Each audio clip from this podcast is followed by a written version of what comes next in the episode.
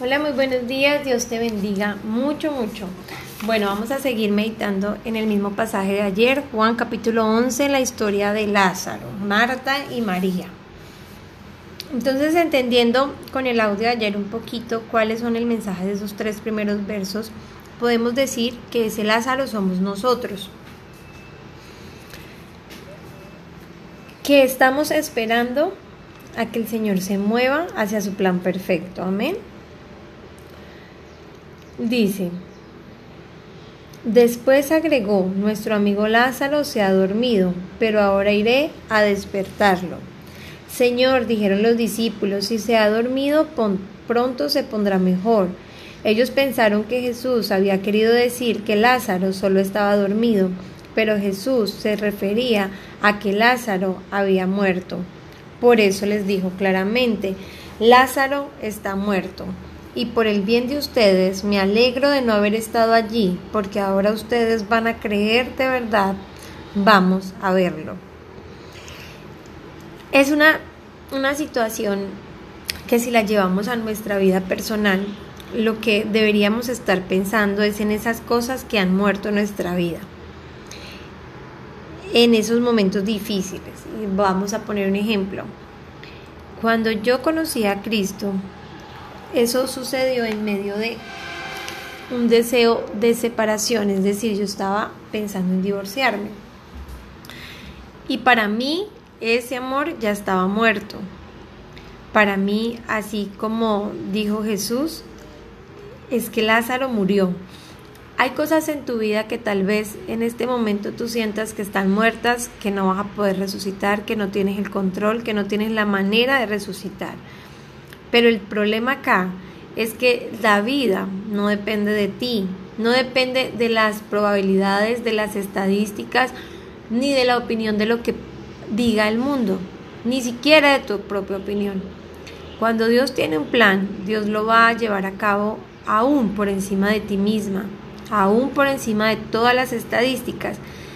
Y este ejemplo de Lázaro nos recuerda que él es que parte de su carácter es que Él lo hace en medio de lo imposible. Es que Él es el Dios de los imposibles. Aquí está hablando de resucitar a una persona que llevaba cuatro días muerto. Pero a mí me resucitó un amor que según yo se me había acabado. Me devolvió el amor que yo creía ya muerto y que no había nada que hacer. De meses de sentirme así. He visto cómo ha resucitado drogadictos de en medio de sus vicios, cómo ha resucitado matrimonios en medio de divorcios ya llevados a cabo, que llevan años de separados y los vuelve a juntar, de enfermedades de meses, de años, de personas inconscientes con muerte cerebral, en estado de coma, que vuelven a despertar. Hoy Cristo nos quiere hacer reflexionar en que si Él dice, vamos a verlo, es porque Él va a hacer ese milagro. Es que Jesús está diciendo, gracias a Dios ustedes no estaban allá porque gracias a Dios se murió Lázaro porque ahora ustedes van a creer. Cuando uno cree en Dios, normalmente sucede porque Él hace algo que era imposible para los hombres, ahí es cuando se rinde la vida. Mucha gente ha regresado de la muerte como con una segunda oportunidad y lo primero que pasa es que ellos se convierten a Cristo para poder dar gloria por lo que sucedió. Cuando tú has estado al borde del divorcio y Dios resucita tu matrimonio, tú ahora crees que Él puede hacer lo mismo que hizo con el tuyo con todos los matrimonios de la tierra, porque ya tú creíste, tú oíste de Él. Y recordemos entonces que la fe viene por el oír. Y aquí voy a irme a un verso que quiero compartirles en esta mañana. Yo lo saqué de la traducción lenguaje actual, pero está en Mateo 17:20. Dice, Jesús les respondió, porque ustedes no confían en Dios, les aseguro, que si tuvieran una confianza tan pequeña como un grano de mostaza, podrían ordenarle a esta montaña que se moviera de su lugar y los obedecería. Nada sería imposible para ustedes. En esta traducción cambia la palabra fe por la palabra confianza, pero me gusta más esta traducción porque dice lo que verdaderamente pasa. Los discípulos le estaban diciendo por qué nosotros no pudimos echar fuera esos demonios. Y Jesús les dice, porque ustedes no tienen fe en Dios. Les aseguro que si ustedes tuvieran fe tan pequeña como un grano de mostaza, entonces podrían ordenarle a esta montaña que se moviera de su lugar y la obedecería. Es realmente lo que Dios está haciendo. Anoche aprendí esto. No tenemos fe porque no hemos oído de Dios. No tenemos fe porque no hay una relación con Dios personal donde Él me haya hablado algo. Lo que tenemos es esperanza. Esperamos que pase, esperamos que suceda, pero no tenemos fe. Por eso no le podemos decir a una montaña muévete, porque Dios no me ha dicho muévete. Estas personas estaban siendo tocadas por el Espíritu de Dios y tenían fe porque era Cristo mismo el que les estaba hablando. Veamos lo que dicen. Tomás, al que apodaban el gemelo, les dijo a los otros discípulos, vamos nosotros también y morimos con Jesús. Actuaron por fe en base a que él dijo, vamos porque Lázaro está muerto, pero vamos a verlo porque yo voy a despertarlo. Nosotros no tenemos fe y tú dudas de que Él pueda hacer algo por tu matrimonio, que pueda hacer algo por tus finanzas, por tu salud, por lo que sea que tú le estás pidiendo a Dios, porque tú no has oído su voz, porque nosotros no escuchamos sus palabras. ¿Y cómo queremos escuchar sus palabras si no pasamos el tiempo suficiente con Él? Muchos de nosotros decimos yo quisiera vivir toda la eternidad con Cristo, quisiera estar toda la eternidad con Él.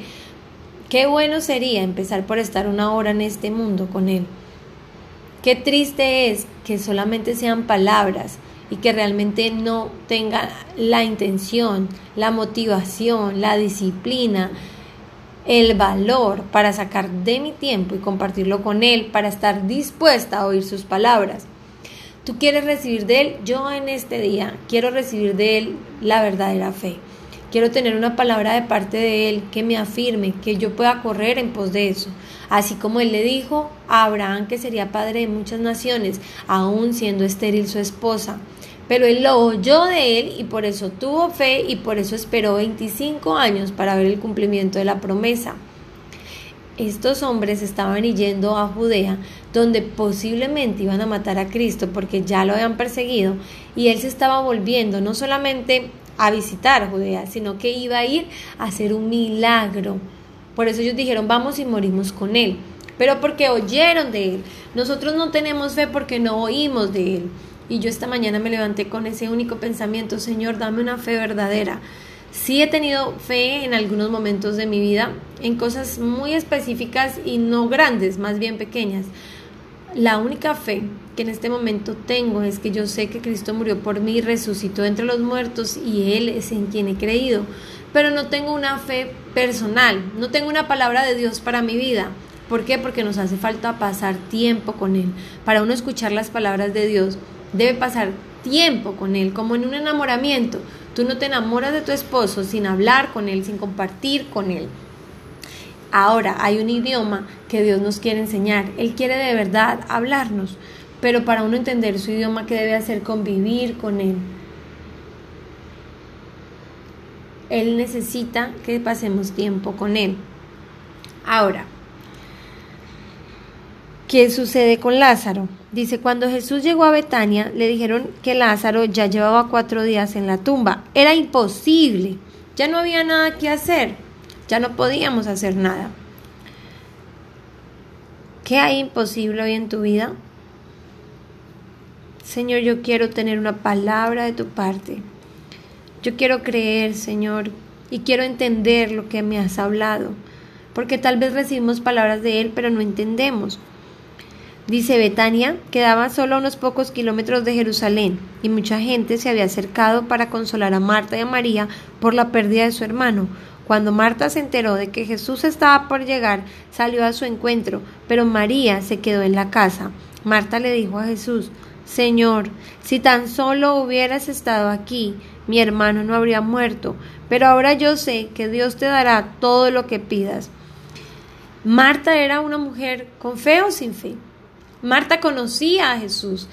Ellos amaban a Jesús. Dice que Él era amigo de ellos, compartían tiempos.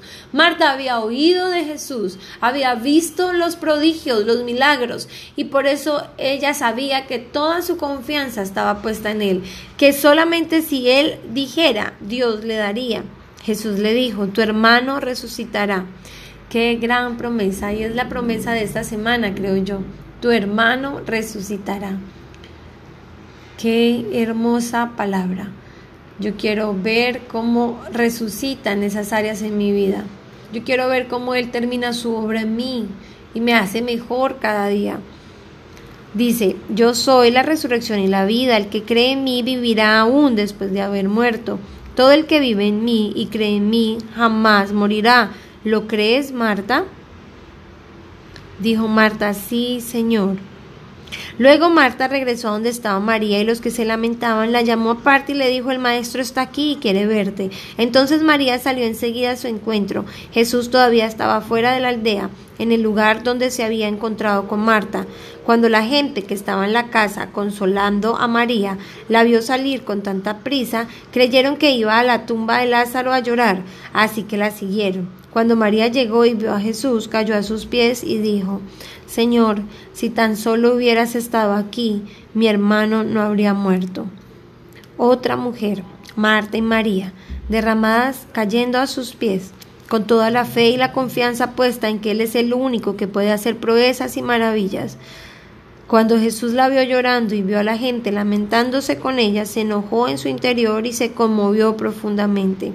¿Dónde lo pusieron? les preguntó. Ellos le dijeron, Señor, ven a verlo.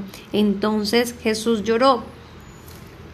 Es el único verso donde he visto que diga eso. Entonces Jesús lloró. Es el verso más corto de toda la Biblia. Verso 35 de Juan 11. La gente que estaba cerca dijo, miren cuánto lo amaba. Pero otros decían, este hombre sanó a un ciego. ¿Acaso no podía impedir que Lázaro muriera?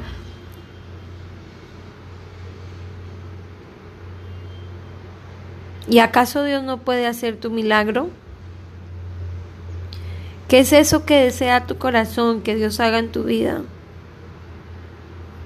¿Qué le has estado pidiendo a Dios? ¿Acaso el que sanó ciegos, levantó paralíticos, multiplicó panes, abrió el mar, hizo caer pan sobre la tierra, levantó y resucitó muertos, no puede hacerlo? Claro que sí, hermana. Él sí puede hacerlo todo hoy, ahora, en esta hora, si Él dijera yo quiero. Pero ¿qué debemos pedir e implorar misericordia, Señor, para esperar con paciencia, para guardar tu palabra, porque necesitamos oír que Él lo va a hacer. Pero ni tiempo pasamos con el que queremos oír su voz. No vamos a oír ninguna promesa si no estamos junto a Él, si no buscamos su palabra.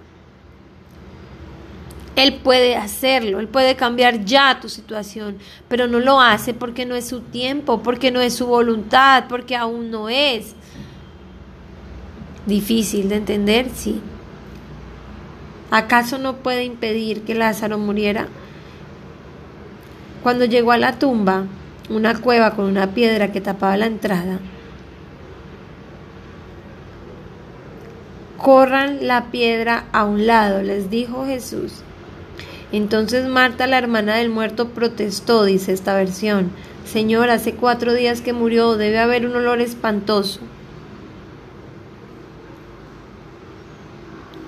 ¿Cómo funciona la fe? La fe funciona que Dios dice que va a hacer algo en tu vida, él te lo dice a ti, no cabe duda que te está hablando a ti, de una o de otra manera, por un sueño, por una visión, por la palabra confirmada, por un consejo, por lo que sea que utilice para hablarte. Pero tú estás segura que es su voz. Estás segura, no dudas y ya lo has confirmado de una y tres mil maneras. Ahí viene la fe, porque Él ya te dio la palabra, junto con su palabra está la fe. Ahora la fe va a ser probada y puede pasar tiempo. En el caso de Abraham, 25 años. En el caso de Marta era inmediato lo que iba a hacer el Espíritu Santo. Entonces, ¿qué sigue después de yo haber oído, haber creído? Viene la prueba a la fe. Dios quiere saber cómo vas a reaccionar, cómo te vas a portar mientras llega la hora de dar a luz a ese milagro. ¿Qué hizo Marta? Protestó. Tú y yo hemos protestado en medio de la prueba. ¿Qué has estado pidiéndole a Dios? ¿Cómo te has portado mientras eso no se ve venir, mientras ves que todo continúa igual? ¿Qué le dice Jesús frente a sus reproches, frente a su negativa de abrir la piedra, frente a la duda, porque él ya olía mal en la tumba? Hay mucha gente que no cree que Dios puede hacer milagros, cambiar un hombre, cambiar una mujer, transformar un matrimonio de infierno al cielo, dar hijos a las estériles, dar dinero al pobre, dar alimento increíblemente diariamente sin que las personas tengan que comer. Hay gente que no puede creer eso, pagar arriendos, pagar deudas. Pero ¿qué le dijo Jesús? No te dije que si crees verás la gloria de Dios. Así que corrieron la piedra a un lado. Entonces giró Jesús, miró al cielo y dijo, Padre, gracias por haberme oído. Tú siempre me oyes, pero lo dije en voz alta por el bien de toda esta gente que está aquí, para que crean que tú me enviaste. Vuelve el Señor y nos muestra que solo al oír su voz creeremos. Él dijo, pero lo dije en voz alta por el bien de toda esta gente, para que crean. Necesitamos oír de Él. Necesitamos correr esa piedra a un lado y creerle a Jesús, porque si crees verás la gloria de Dios. Entonces Jesús gritó, Lázaro, sal de ahí. Y el muerto salió de la tumba con las manos y los pies envueltos con ventas de entierro, vendas de entierro y la cabeza enrollada en un lienzo. Jesús le dijo, quítenle las ventas y déjenlo ir. Es lo que Dios quiere hacer contigo y conmigo a esta hora. Quiere que veamos la gloria de Dios. Pero para ver la gloria de Dios necesitamos creer. Y para creer necesitamos oír. Y nadie va a oír palabras de Dios mientras no pase tiempos con Él. Que el Señor te bendiga, te guarde. Las amo en el amor de Cristo Jesús.